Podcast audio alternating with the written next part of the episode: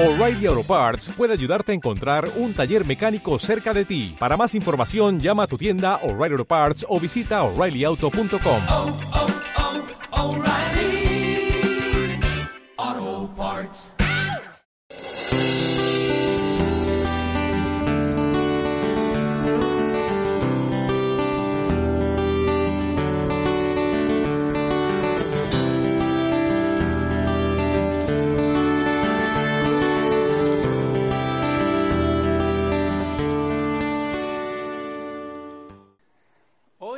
decidimos comenzar este encuentro con Jesús con la prédica. Eh, al principio fue como, ah, sí, vamos a cambiar un poco la estructura, pero eh, Andreita creo que no sabe. Eh, mi idea inicial es que pueda tener más tiempo para que podamos compartir. Así que eh, tratemos de aprovechar este tiempo, aprovechemos que ustedes están lúcidos, ¿cierto? Porque a medida que pasa el tiempo, ustedes, su cabeza empieza a pensar en otras cosas. Así que les pido que pongan su atención aquí, en el aquí, en el hoy, en este lugar que tenemos hoy día para, para escuchar la palabra de Dios. ¿Ok? El tema que hoy día me gustaría compartir con ustedes es el primer tema de nuestra serie Hacia la Cruz. ¿Ok? ¿Qué significa esto? Nos, nos estamos acercando a, la Pascua. ¿Ok? En abril, ¿cierto? Nosotros, eh, los cristianos, celebramos la Pascua. ¿Mm? Así que eh, esta serie de temas debería ser como un tipo de adviento, un tipo de preparación. ¿Cómo nosotros nos preparamos para celebrar la Pascua?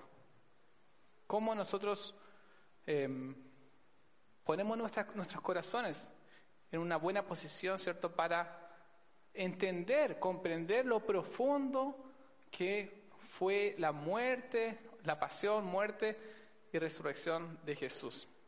¿Ok? Así que vamos a orar para que el Señor nos ayude esta tarde, que sea Él el que hable por medio de mí, que no sean lo que yo quiero compartirle, sino lo que Él quiera hoy día transmitirle a su vida, a los que están aquí y a los que nos están viendo a través de YouTube.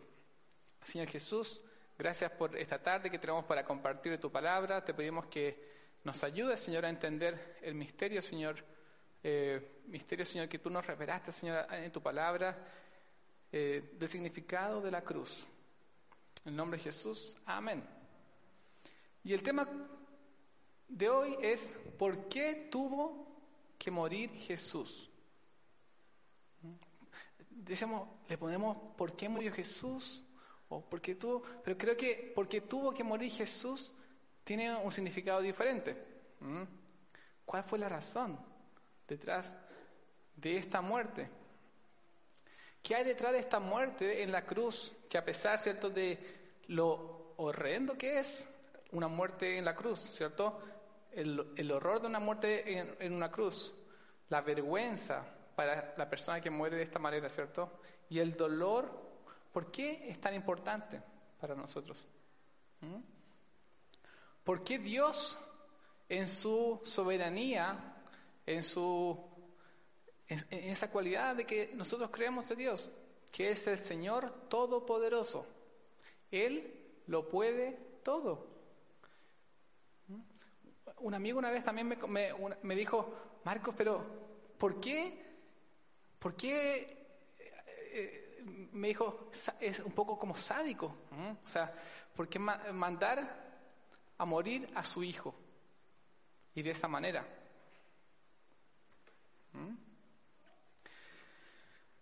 ¿Y por qué este Dios Todopoderoso, cierto, decide eso? Eso es lo que hoy día, cierto, quisiera compartir y que podamos eh, indagar. Y yo creo que la mayoría de ustedes saben, y si no lo saben, cierto, vamos ahí a hacer un pequeño resumen. Ten- tengo acá cuatro razones, cuatro razones de que, de por qué tuvo que morir Jesús. ¿Ok? Lo primero que quiero compartirles es que Cristo murió por nosotros. Súper simple, sencillo. Cristo murió por nosotros. Fue un acto de, que Dios, eh, un, acto altruista. Cristo muere por nosotros. Él nos asegura un bien que de otra manera no habría sido posible. ¿Ok? Es ese buen pastor. Eh, ese buen pastor que dice, yo soy el buen pastor que da su vida por sus ovejas. Jesús dijo, ¿cierto? Esto es mi cuerpo que por vosotros es dado. Mas Dios muestra su amor para con nosotros, en que siendo aún pecadores, Cristo murió por nosotros. Y andad en amor como también Cristo nos amó y se entregó a sí mismo por nosotros. ¿Ok? O sea, la Biblia nos revela esta, lo primero, Cristo murió por nosotros, por amor, Él da su vida como ese pastor que tiene que proteger a sus ovejas, Él da su vida por nosotros. Segunda razón, Cristo murió por nosotros para llevarnos a Dios. La Biblia dice, ustedes dirán, oh Marco, tantos versículos, sí, a mí me gusta que todo lo que vayamos diciendo, ¿cierto? Vayamos descubriéndolo en la Biblia. Si usted quiere anotar los pasajes, los puede anotar. Si usted me quiere pedir el, la prédica después, al final del, servicio, no hay ningún problema para que usted pueda también ahondar. Pero todo lo que les voy a ir diciendo, les voy a ir mostrando en dónde está en la Biblia, ¿ok? Así que hoy día es un día en que tenemos tiempo para meditar en, en la palabra de Dios y para ya darnos cuenta de, de lo, que, que, nosotros creemos, nuestra fe, ¿cierto? Está respaldada en la Biblia. Entonces, segundo punto, Cristo murió por nosotros con, una, con un fin, para llevarnos a Dios, para traernos, ¿cierto?, desde ese lugar donde estábamos hacia Dios. Y la Biblia lo dice así, porque Cristo murió por los pecados de una vez para por todas el justo por los injustos, a fin de llevarlos a ustedes a Dios. ¿Ok? Ahí la Biblia nos revela la razón. Él murió por los pecados a fin de llevarlos a ustedes, a mí, hacia Dios. ¿Ok? Entonces, Cristo muere con nosotros por, esta razón. Ese es un, un propósito que nos beneficia a nosotros. Su muerte se centra en la reconciliación entre el hombre y Dios. Normalmente en la Biblia también se hace referencia a esta muerte de Cristo como redención. Y, ustedes dirán, ay, ¿qué es redención? En, el tiempo que se escribió la Biblia, siempre es importante tomar los versículos y, y ponerlo en, contexto. Si una persona primer siglo tú le hablabas de redención, para ellos iba a ser súper fácil entenderlo. ¿Por qué? Porque el acto de redimir o de redención era básicamente cuando una persona iba a un lugar donde se transaban esclavos. Iba, a, iba, pagaba el precio por una persona. Dice, ¿cuánto vale ese esclavo para que, para que sea mío? tú pagabas el precio, pero una vez que pagaste el precio, tú dejabas libre al esclavo. O sea, no era tu propiedad, sino que tú pagabas por su liberación. A ese acto se le llamaba redención. Voy a redimir a mi esclavo. Entonces, la Biblia describe que el acto que hizo Jesús es un acto de redención. Nos saca de nuestra naturaleza de esclavitud. ¿Ok? Tercer Tercer punto de por qué murió, porque tuvo que morir Jesús. Cristo muere por nuestros pecados. ¿Ok? Lo hizo por nosotros, lo hizo por nosotros para llevarnos a Dios y, Él muere como un intercambio. ¿Mm? Él muere para que podamos ser libres de nuestros pecados. ¿Mm? Básicamente, el pecado del ser humano es el principal obstáculo que hay entre Dios y el hombre. Cuando digo hombre me refiero a hombre y mujer, ¿ok? Ese obstáculo que está ahí impidiendo esta relación es el pecado. ¿Ok? Y es por esta razón es que Cristo muere para limpiarnos de nuestros pecados. En Primera de Corintios dice, Cristo murió por nuestros pecados conforme a las Escrituras. En Apocalipsis 1.6 dice, al que nos amó y nos lavó de nuestros pecados, con su sangre sea la gloria. ¿Ok? Nos lava de nuestros pecados. Es decir, la muerte de Cristo y nuestros pecados están vinculados. Él, eh, eh, es, difícil explicar este vínculo, pero cuando muere Cristo, lo hace para librarnos de nuestros pecados, ¿ok? Y me gustaría desarrollar esa idea un poco más, pero más adelante, a ver. Cuarto punto, Cristo murió nuestra muerte, ¿ok? De alguna manera, ¿cierto? Su muerte y nuestra muerte están vinculadas. Él soportó en su persona él, en, su persona inocente, Jesús era inocente, ¿cierto? El castigo que merecía mis pecados y tus pecados.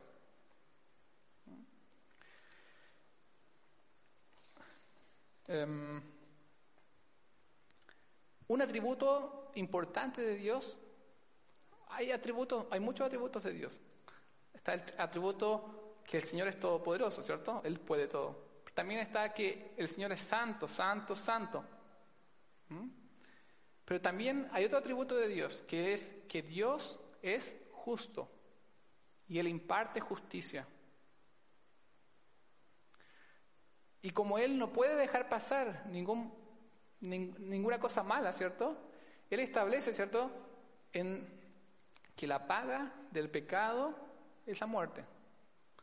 Como es, este atributo de Dios es como Él es justo, Él dice, yo tengo que hacer justicia y al que hace pecado eh, debe morir. ¿Ok? Entonces, de hecho, cuando nosotros vemos, observamos la naturaleza del hombre, vemos que la muerte no es una característica propia de nosotros. El ser humano no fue hecho para morir. De hecho, en, Proverbios, si mal no recuerdo, dice, Dios puso eternidad en el corazón de los hombres. La Biblia siempre relata que la muerte de los hombres como algo no natural, sino como una consecuencia de juicio. La muerte, ¿cierto? Es un factor extraño, un factor raro en el mundo creado por Dios. No fue parte, ¿cierto?, de su intención original que el hombre muriera. De hecho, ahí hay un versículo que dice, mas el hombre no permanecerá en honra, ahora es semejante, ¿cierto?, a las bestias que perecen. O sea, eh, eh, cuando Dios hace el ser humano lo hace diferente al de las bestias, que estaban sí destinadas a morir. Pero, pero el hombre tiene eternidad en su corazón. De hecho, esa, es una de las razones de que quizás me gustaría que, poco a poco nos vayamos acercando a las últimas horas de Jesús. Entonces, y, a, su ministerio, a su, vida en, en, la tierra.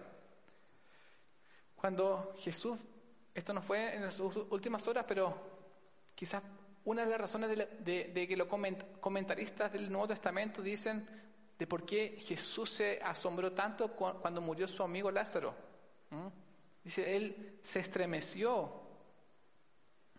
Porque para Jesús la muerte, ¿cierto? Era algo extraño.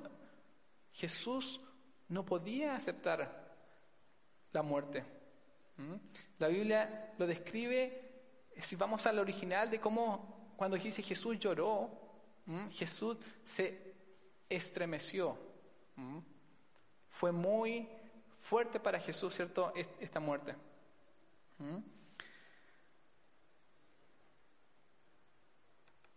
Y, y, y, aun cuando Jesús, ¿cierto?, ve, ve la muerte como algo extraño. Él decide entregar su vida y, y morir. ¿Ok? Y él en Juan 10 dice, hey, nadie me arrebata mi vida, sino que yo la entrego por mi propia voluntad. Tengo autoridad para entregarla y tengo también autoridad para volver a recibirla.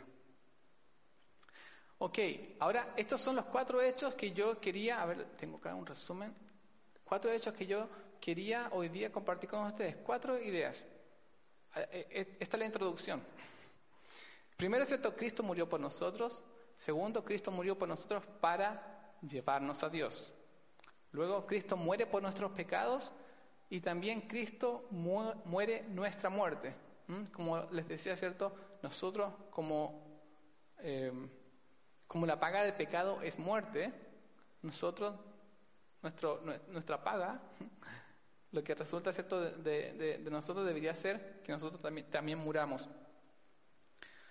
Pero él decide otra cosa. Y ahí está también lo que hoy día eh, me gustaría que profundicemos un poquito más. ¿Cómo es que estos cuatro hechos que nosotros creemos, porque todo, todo lo que yo les compartí recién está en la Biblia, ¿ok? Como, eh, eso es, eso es. ¿Por qué murió Jesús? Cuatro simples y profundas razones de por qué Cristo murió. Ahora, cómo estos hechos, perdón, cómo estos, esta teoría o estas ideas que nosotros tenemos acerca de, de la muerte de Jesús, cómo se conectan con los hechos de Jesús. ¿Mm? Cómo Jesús vive sus últimas horas y cómo a través de esas últimas horas de Jesús nosotros podemos observar eh, estos elementos, estos cuatro elementos. ¿Ok? ¿Y cómo vamos a hacer eso?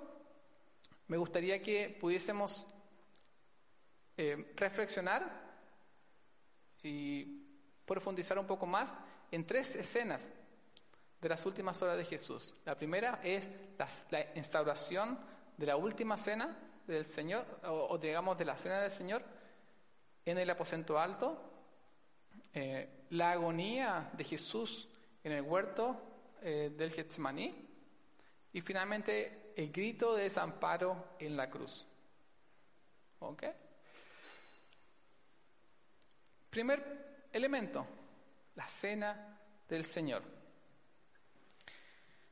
En esta ocasión, Jesús, ¿cierto?, se reúne con sus discípulos, le- les manda que vayan a este aposento alto. Un aposento era básicamente una habitación en un segundo piso de una casa en el tiempo de Jesús, ¿cierto? Entonces, básicamente le dijo, vayan y preparen la Pascua.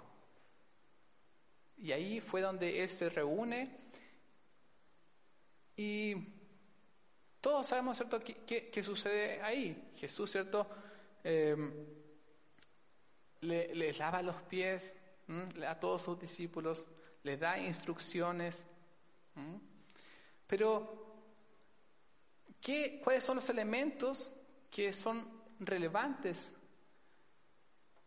en esta última cena? O en la instauración de la cena del Señor.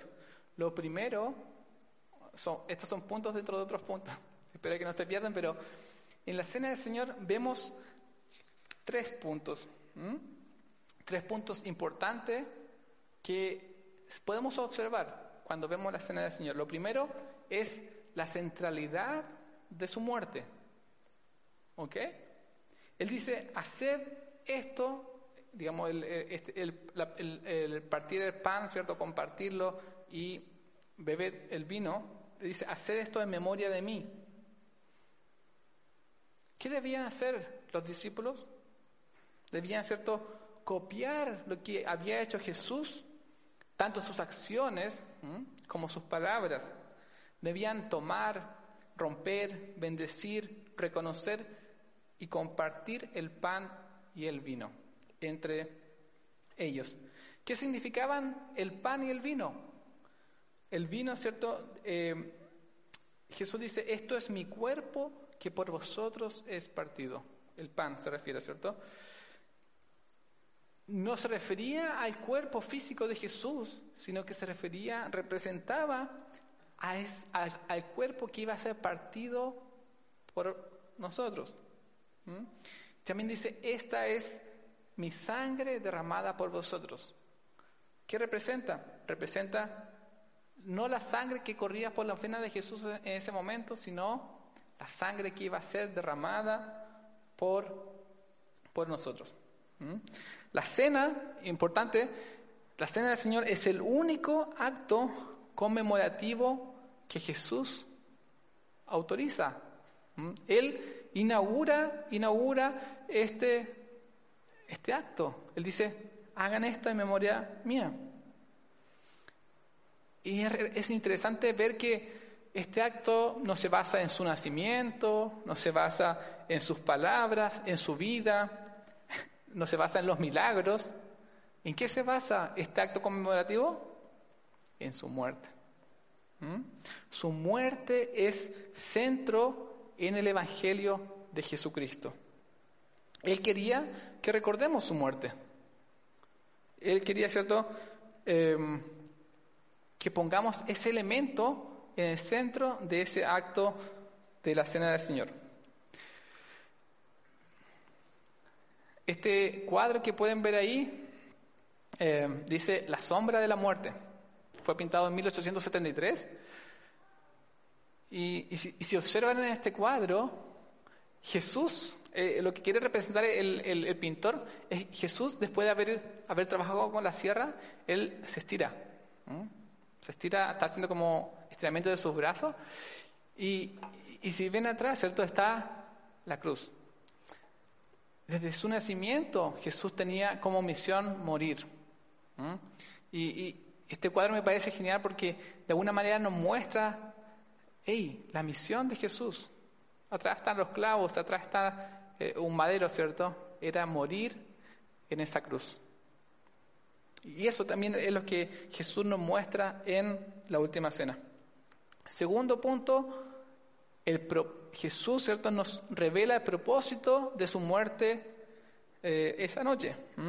Jesús dice, em, esta es la copa, ¿cierto?, que contiene el vino. Esto representa, dice, el nuevo pacto entre Dios y los hombres. Dice, su sangre, eh, Mateo dice que su sangre había de ser derramada para remisión de los pecados. ¿A qué se refiere cuando dice esta es la sangre del nuevo pacto? Bueno, Dios en, algún momento hizo un pacto con Abraham. Le dijo, te voy a bendecir, haré de ti una gran nación, ¿cierto? Y pasa el tiempo y, Dios renueva ese pacto luego en el monte Sinaí con Moisés. Y establece también un pacto, eh, y que acá tengo el versículo. eh, Moisés dice, tomó la sangre del cordero, porque eh, ese pacto que, Dios renueva con Moisés entre el pueblo y Dios, ¿cierto? Eh, ese pacto se sella con la muerte de un cordero. Y él, Moisés dice, toma la sangre y rocía sobre el pueblo y dijo, he aquí la sangre del pacto que Jehová ha hecho con vosotros sobre todas estas cosas. ¿Mm? Ese es el... Y, y Jesús eh, dice, vemos a Jesús en este momento diciendo, esta, este, este vino, ¿cierto?, representa la sangre del nuevo pacto.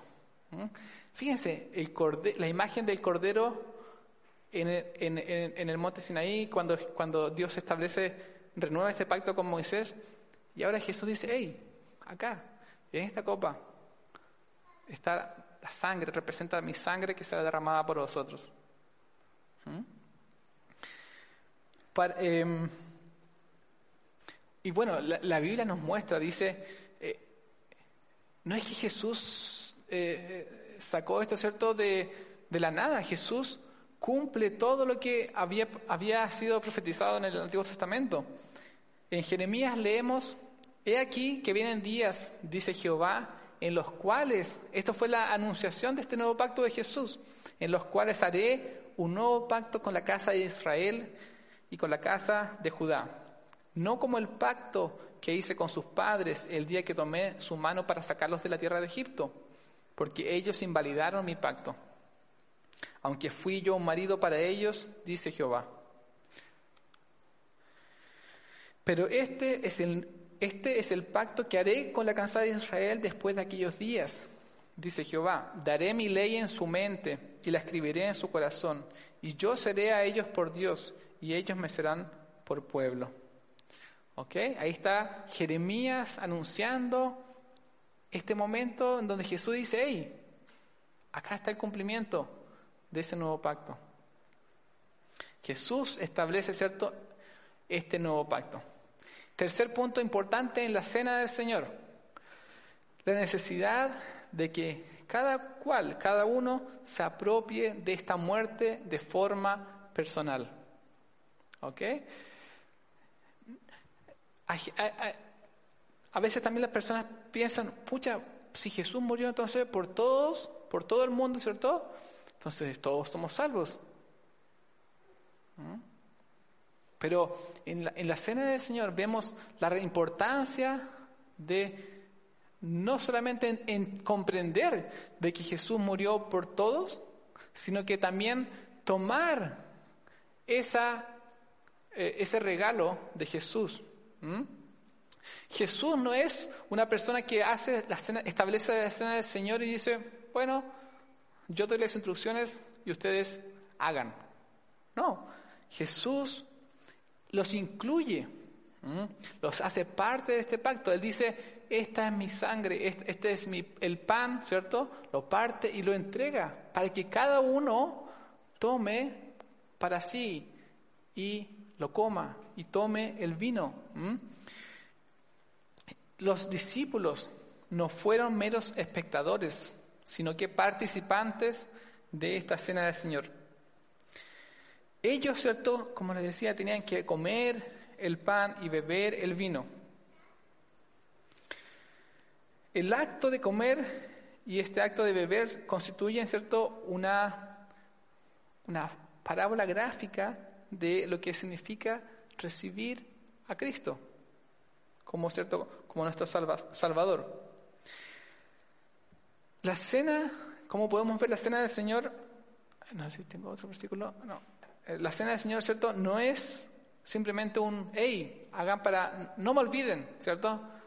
No, podemos ver que es un servicio recordatorio de una tremenda significación espiritual. En la cena del Señor podemos ver que Dios, Jesús dice, hey, haced esto en memoria de mí. De hecho, mm, de hecho más adelante, quizás más adelante lo vea, pero él dice, eh, dentro de su ministerio Jesús dice, el que coma, ¿cierto?, de mi cuerpo y el que beba de mi sangre es será parte, ¿cierto?, del reino. Digamos, digamos esta, esta institución de, de, la cena del Señor fue no solamente explicar el Evangelio con palabras, sino con acciones. Jesús revelándonos el misterio de su muerte y de su resurrección. Segundo punto con el que quisiera que nos adentremos de nuevo más y más hacia lo que significa, uh, porque tuvo que morir Jesús. ¿Ok? Segundo, segunda escena en donde vemos a Jesús. Jesús después de haber, em, la cena termina, Jesús les, dijo, hey, permanezcan en mí, así como le, hace una comparación con las, con las uvas, así como las, las ramas de las uvas no pueden vivir sin la vid, sin ese tronco, asimismo permanezcan en mí, le dice. Jesús en esa, en esa cena les advierte de la oposición que van a atender, que van a tener en el mundo. Les anima a dar testimonio. Le dice, hey, el Espíritu Santo va a ser su testigo. Jesús ora en, la cena ora por sí mismo, por, este, eh, por lo que venía. para que Él tenga cierta la fuerza para glorificar al Padre en esta misión que Él tenía. También ora por los discípulos para que el Señor los guarde en, en la verdad, santidad y unidad. ¿Mm? Ora por todas las generaciones que van a creer debido a ellos. Ora por ustedes. ¿Mm? Ora por, por mí. Luego Jesús y sus discípulos abandonan el lugar, ¿m? van caminando quizás por las noches, ¿cierto? De, eh, eh, en, en silencio, y porque, digamos, quizás los discípulos no estaban, no estaban al tanto de todo lo que estaba, lo, lo- difícil que estaba pasando en ese momento para Jesús, pero Jesús sabía, Jesús sabía lo que venía, y para él no era, no, no fue fácil, ¿ok? Y ellos se dirigen a un monte, al monte, al monte de los olivos, y dentro de este monte de los olivos hay un huerto que se llama el, muer- el huerto eh, de Getsemaní. ¿ok? Y este huerto está, ¿por qué se llama, le, le- por qué le, le ponemos la agonía en el huerto? Porque poco a poco vamos viendo el significado y el costo de la cruz para Jesús, lo costoso que fue para Jesús. ¿Mm? Por eso, por eso a veces cuando la gen- la gente comparte de, Jesús, se dice, mm, el Evangelio no tiene precio, pero fue costoso. ¿Ah? Eh, digamos que es gratis para todos, pero tuvo un precio. Y eh, eh, en este huerto de Getsemaní vemos el costo. Y la, Biblia lo relata así, no está completo el pasaje que voy a leer, pero, está lo más relevante.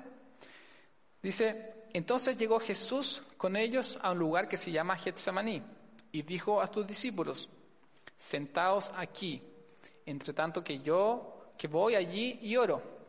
Y tomando a Pedro y a los dos hijos de Zebedeo, comenzó a entristecerse y a angustiarse en gran manera. Entonces Jesús les dijo, mi alma está muy triste hasta la muerte. Quedaos aquí y velad conmigo.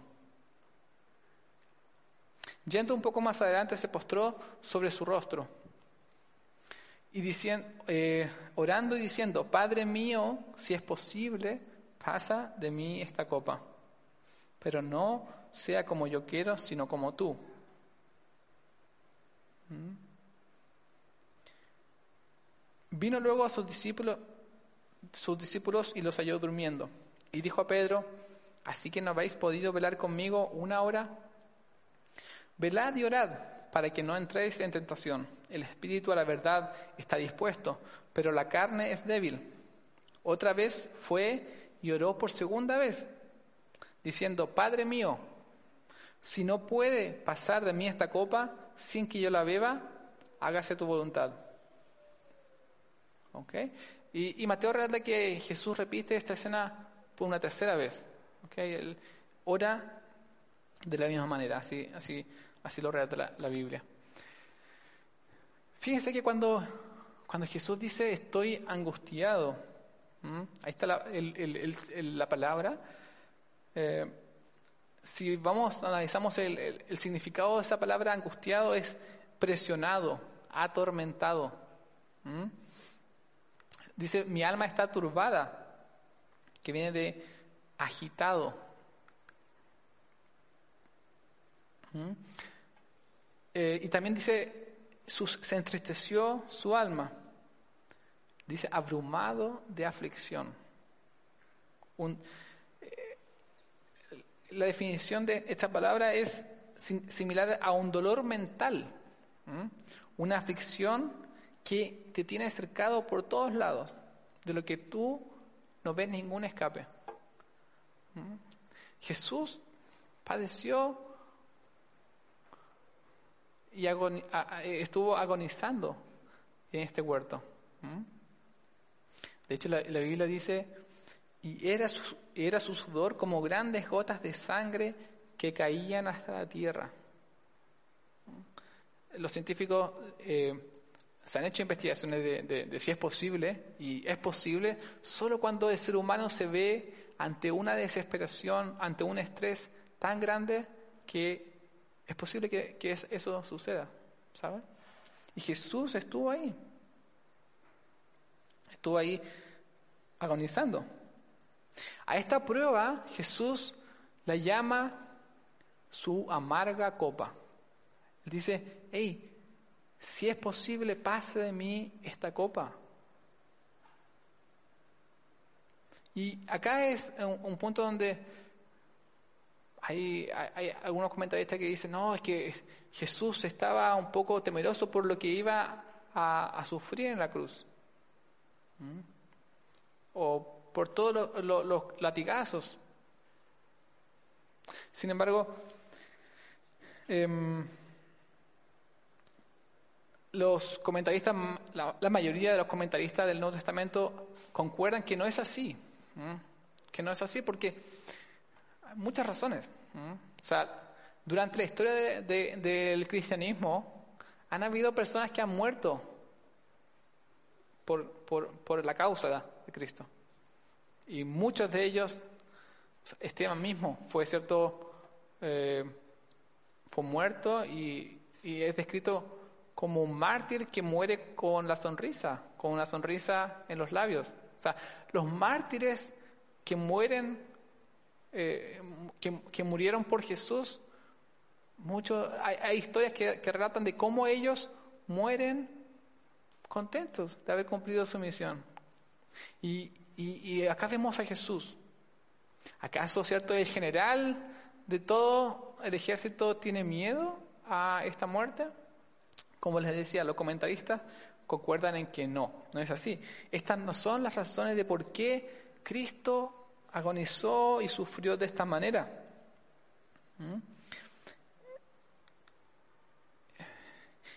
Y estos comentaristas dicen la razón de por qué Jesús sufrió tanto en este momento era por lo que se avecinaba que la, la Biblia, em, que en la Biblia podemos ver que es la copa de la ira divina de Dios.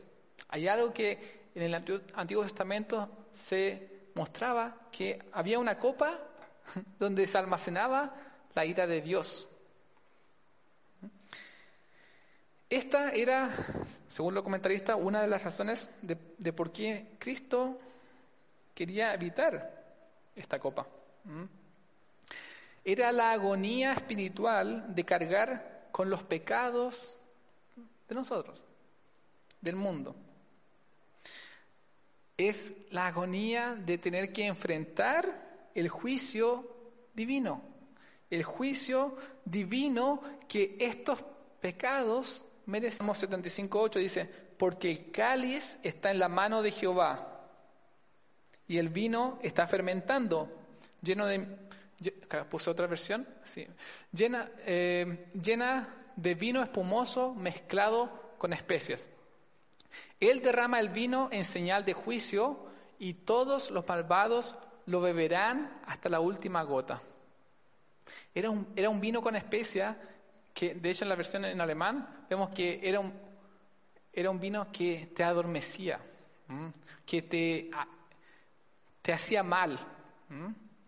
Entonces, esa es la copa, la copa de la ira de Jehová era lo que Jesús quería evitar. ¿M? En Jeremías también se dijo que. No. Se dijo que se tomara de la mano de Dios una copa llena del vino de su ira y que se la diese a beber a todas las naciones del mundo, las naciones impías o pecadoras. ¿Ok? Ahora, no solamente, eh, no solamente está la, la ira de la copa de Dios, que está reservada para los pecadores, ¿cierto? Hay otra imagen que a mí me gusta eh, y, que escuché, ¿cierto?, en unos estudiosos que, que estudiaban est- estas razones de por qué Jesús murió. ¿Y a qué se refería esta copa? ¿Mm? Esta copa amarga. Bueno, en número 5 se, eh, hay un, pasaje que describe cuando eh, eh, una relación entre un novio y, su- novia. ¿Qué pasaba si es que el novio decía, tengo dudas de mi novia?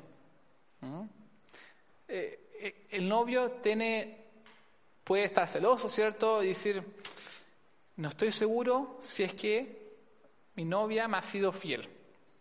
¿Ok? Y antes del matrimonio se le se hacía un, un ritual. Y Dios da instrucciones de cómo hacer este ritual. El número 5 lo, pueden leer en sus casas porque es bastante extenso. Básicamente lo que enseña el número 5 es que ahí el, sacer- eh, el, el novio llevaba, llevaría a la novia hacia el sacerdote, sumo sacerdote, y el sacerdote pondría una copa de aguas amargas. ¿Ok? Estas aguas amargas que tenía diferentes, eh, eh, diferente contenido, pero que la Biblia lo describe como una agua de maldiciones. O sea, Dios le dijo, "Pre- haz este, este brebaje al sacerdote y en presencia de Dios, ¿cierto? La mujer y el hombre estarían ahí en presencia de, de Dios con el sacerdote y el sacerdote le daría de beber esta agua de maldición, esta agua amarga, como lo describe el número 5, a la mujer. Y si ella había sido fiel a su esposo, ella viviría. Y de hecho sería fértil, su vientre sería fértil. Pero si ella había sido infiel, si se encontraba que ella no había sido fiel a su esposo o a su, prometido, ella recibiría una maldición en su vientre. ¿Ok? Y los estudiosos dicen que esta copa de, copa amarga, la amarga copa que también Jesús describe acá, es esa copa. ¿Quién? Je- Jesús, la Biblia eh, describe a Jesús como el novio y a nosotros, ¿cierto? Como la novia. ¿Mm? Hay esa comparación. ¿Quién tenía que beber? La pregunta es, Dios dice, ok, esta es mi novia. Esta es mi novia.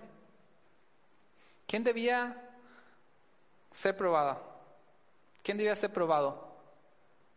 Nosotros. La iglesia debía beber de esta copa amarga. ¿Mm? Nosotros debíamos estar en esa posición de beber y, ser probados si habíamos sido infiel. Pero nosotros sabemos, ¿cierto? Esa copa hubiese sido para nosotros una copa de maldición. Y por eso Jesús, en vez de dejar que su novia tome esta copa, Él decide beber esta amarga copa. Él decide ser probado en vez de su novia. Él es ese novio, ¿cierto? Amoroso que dice, hey, yo voy a tomar esta copa y a mí me van a probar. ¿Ok? Vemos esta figura de hombre dudando de una mujer, ¿cierto? Y, Dios poniendo las herramientas para, para probarlo. Y ahora vemos la misma idea, pero Dios invierte esto. ¿Mm? Dios, Jesús como el novio que se sacrifica por su novia. ¿Ok?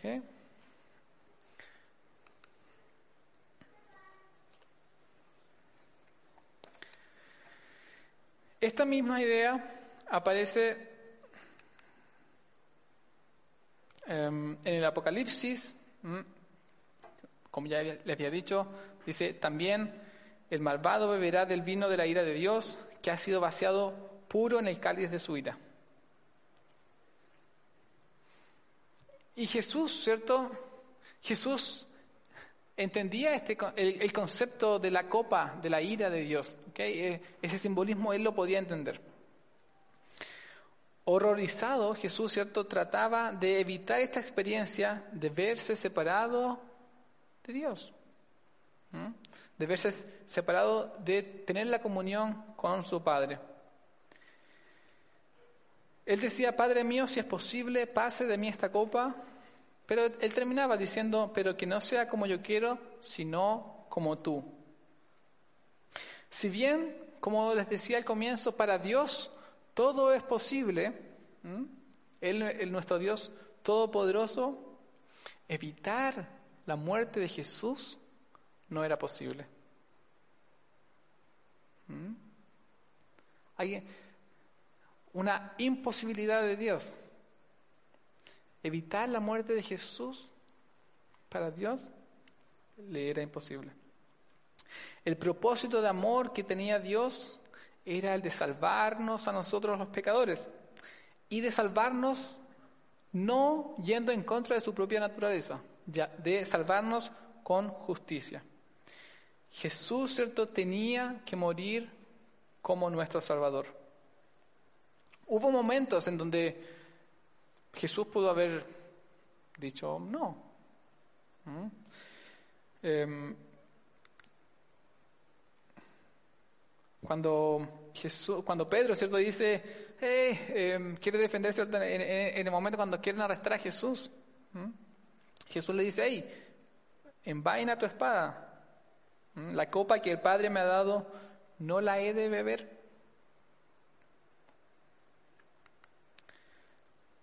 En Juan 4:34 dice, Jesús le dijo, mi comida, mi comida es que haga la voluntad del, del que me envió y que acabe su obra. Imagínense, todo esto fue antes de la cruz. Toda esta agonía, todo lo que es eh, este sufrimiento, este sudor de sangre fue antes de la cruz. ¿Mm?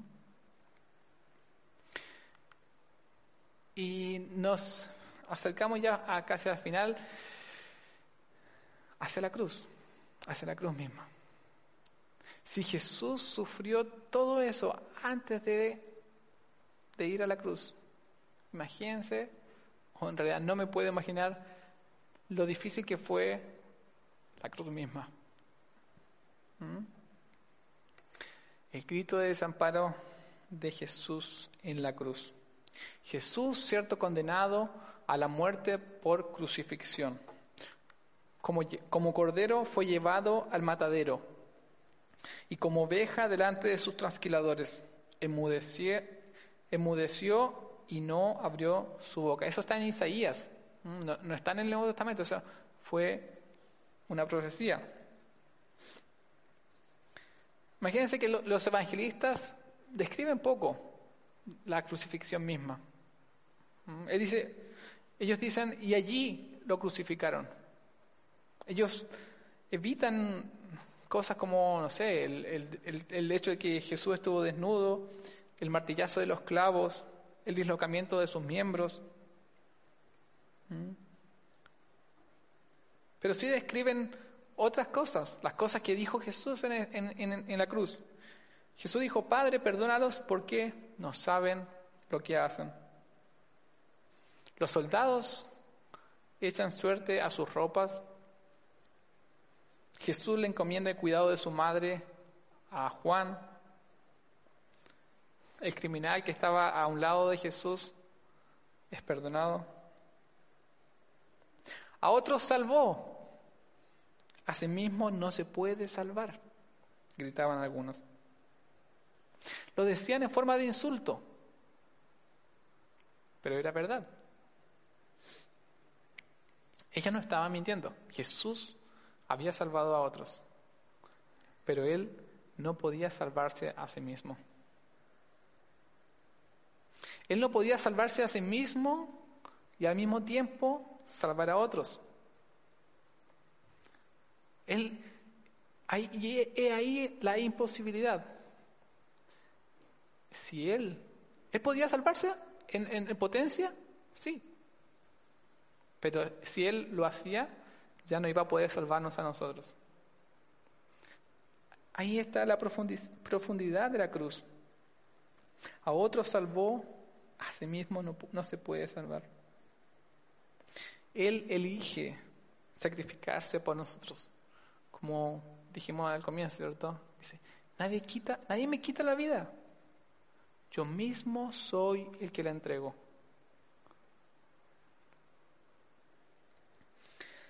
Gradualmente, gradualmente la, multitud se fue alejando.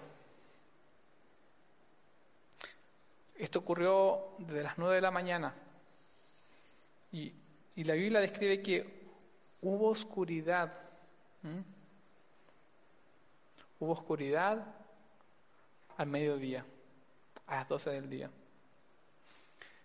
¿Qué ocurrió en esta oscuridad? Mas él herido fue por nuestras, tra- nuestras rebeliones, molido por nuestros pecados. El castigo de nuestra paz fue sobre él, y por su llaga fuimos nosotros curados. Todos nos- nosotros nos descarriamos como ovejas, cada cual se apartó por su camino. Mas Jehová cargó en él el pecado de todos nosotros. Al que no cometió pecado alguno, por nosotros Dios lo trató como pecador. Al que no conoció pecado alguno, Dios lo trató como pecador. En ese momento, en donde, en esa oscuridad, Dios tuvo que apartar su mirada de su amado Hijo. La oscuridad del cielo era un símbolo de la oscuridad espiritual que envolvía a Jesús en esa cruz. Esta oscuridad física representaba la gran oscuridad que envolvía a Jesús. Una completa separación con Dios. Las tinieblas o u oscuridad, ¿cierto? En la Biblia se usaban como expresiones para referirse a la exclusión total y absoluta de la presencia de Dios. Cuando se habla, se habla en la Biblia de que algo está en tinieblas es porque está totalmente separado de Dios.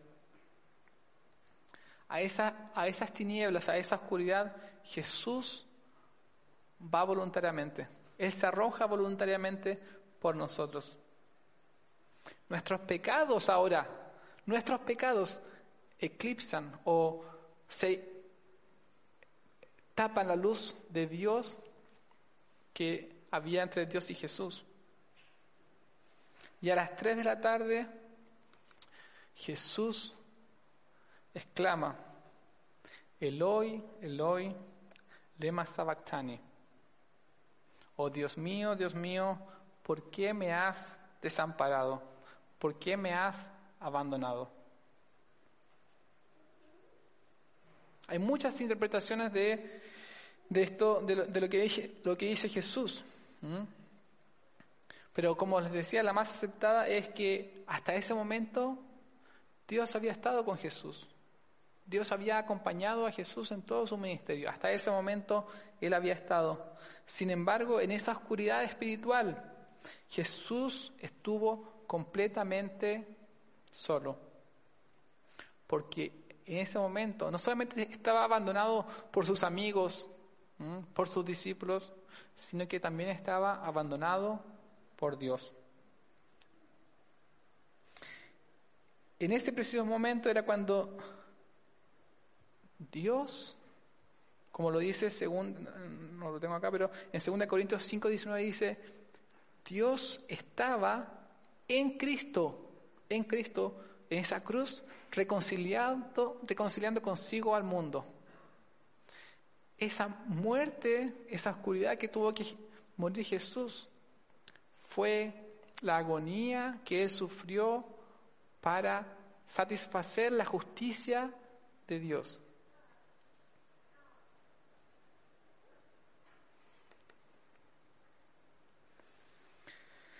Después de esto, de esto, como Jesús sabía que ya todo había terminado y para que se cumpliese, para que se cumpliese la escritura, dijo: Tengo sed. Había allí una vasija llena de vinagre, así que empaparon una esponja en el vinagre, la pusieron en una caña y se la acercaron a la boca.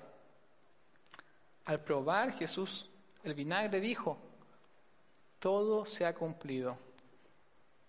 Él dijo en, en- en- en arameo, tetelestai, que significa ha sido consumado y, y lo será por siempre jamás. Todo se ha cumplido. Jesús había cumplido su misión. Su misión, ¿cierto? Que Dios le había encomendado. En ese, en ese mismo momento la Biblia describe que el velo del templo que simbolizaba la separación de los pecadores con la presencia de Dios se rasga de arriba hacia abajo. Jesús, ¿cierto? Como el Cordero Pascual. La Biblia lo declara así, también lo, lo describe que Él murió el mismo día que correspondía a la Pascua de los judíos. El nuevo Cordero que representa el nuevo pacto de Dios con los hombres. 36 horas después, Dios levanta a Jesús de entre los muertos. Oremos. Señor Jesús, gracias porque en tu escritura podemos ver lo profundo, Señor, lo profundo de tu muerte. Ayúdanos, Señor, a que podamos comprender la profundidad de este misterio, Señor. Gracias, Señor, porque nosotros no tuvimos que beber de esa copa amarga, Señor, de esa copa de maldición. Gracias porque tú te interpusiste, Señor, y tú decidiste por tu propia voluntad beber de esas aguas, sabiendo lo que iba a significar, sabiendo que la justicia de Dios iba a caer sobre ti, la ira de Dios. Gracias porque por tu muerte, Señor, podemos estar reconciliados con nuestro Padre. Ayúdanos, Señor, a prepararnos para la Pascua, para ese momento donde celebramos tu pasión, tu muerte y tu resurrección. En el nombre de Jesús. Amén. Siempre ando feliz cada día, pues Jesús Él me dio la salida. No que no pueda soportar, pues Jesús Él me dio de su eterna